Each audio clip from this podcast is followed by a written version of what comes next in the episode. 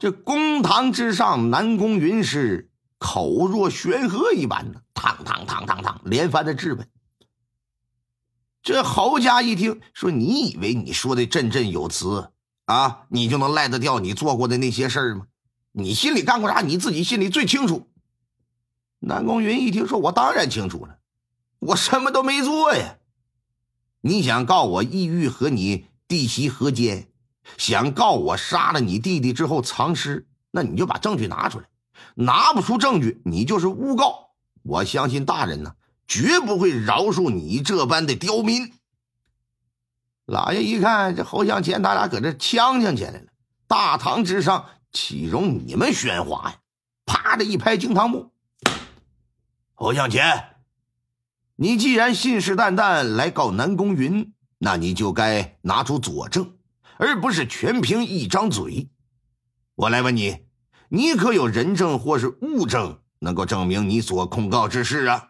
呃，回大人的话，小人乃是一外乡人，在此地我人生地不熟，也无处找人作证啊。但小人所知之事，都是我弟媳告诉我的，绝不会有假。因为他一个妇道人家不方便上堂告状，所以这才由我代理。大人，您可以传唤我的弟媳问话。啊，你的人证是你的弟媳妇好吧？来吧，把那服饰给我传上堂来呀。为了避免服饰跟他的大白哥串供，也为了避免呐南宫云在场，呃，服饰再不敢说话，老爷就没有让这二人在堂上。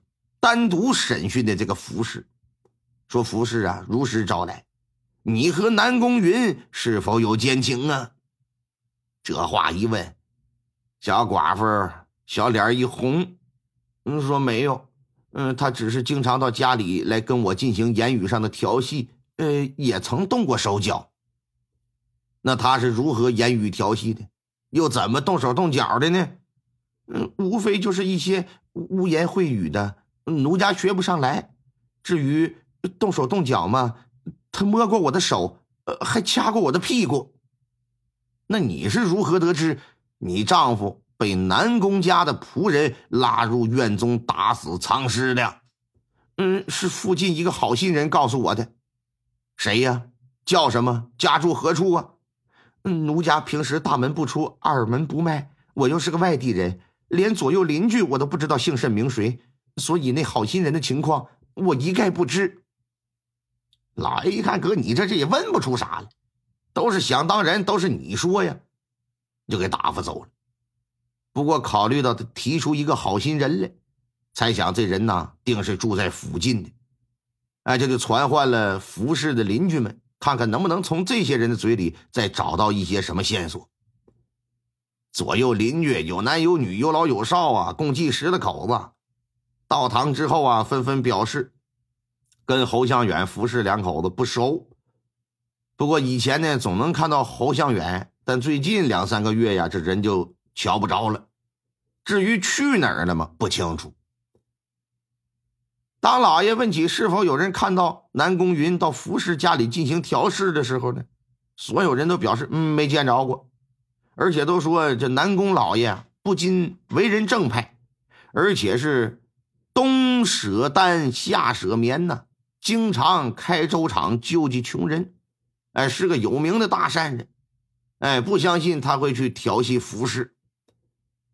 老爷自然不会轻信这些邻居的话呀。按照律法相关规定，官府审问人证是可以通过用刑来判断证言的真伪的，就是说白了，让你来作证了，你不来也得来，你来了之后。想印证真伪，给你上个刑，你也得挺着。老爷这就对在场这些人呢施以了杖刑，说：“你们给我如实交代。”但是奈何二三十板子揍下去之后，没有一个人改口，全都坚称自己说的是实话。啊，若是改口，那不是诬陷好人吗？啊，我们可承担不起那样的罪过呀，老爷呀！老爷一看这些人挨了板子。仍然是异口同声的言语一致，这是相信这些人说的话，这也就意味着他认定了侯向前对南宫云呐是诬告。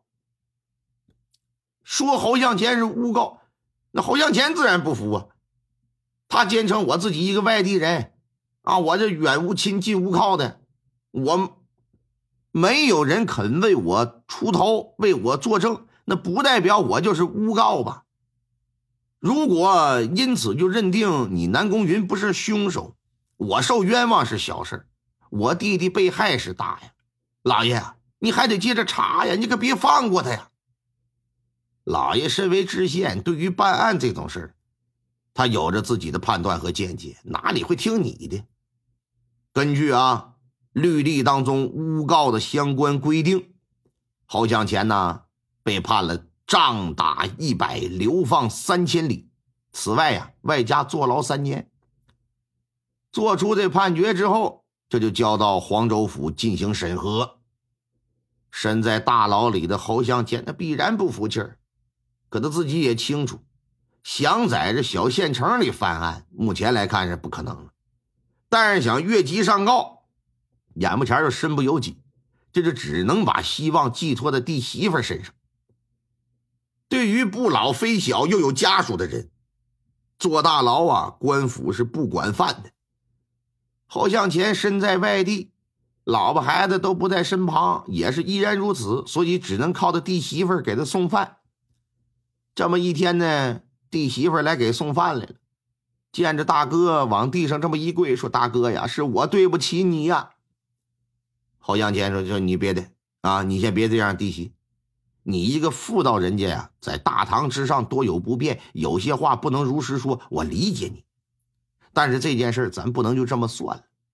我被流放那是小事，坐牢也是小事，我弟弟向远的性命可大呀。”我们呢，必须得为他讨个说法才行啊！你你你别跪着，你起来。弟媳妇一听说大哥那总想讨个说法，那关键是咱怎么做呀？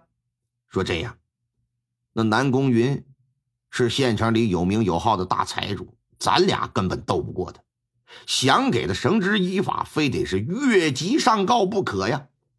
你来之前呢，我听着牢中之人说过。说黄州知府是个清廉公正的好官，你可以到知府衙门啊，上黄冈县去申冤去。为了避免南宫云从中作梗啊，为了避免他买通知府手下的人，你最好用拦轿的方式出其不意啊，那样可以直接面见知府了。我现在我身陷囹圄，我是有心无力了，能不能为我弟弟伸冤？弟媳，这可就都看你了。弟媳一听说，大哥你放心吧，我定会全力以赴的。若是见不着知府大人，今天咱俩见的这面就是最后一面。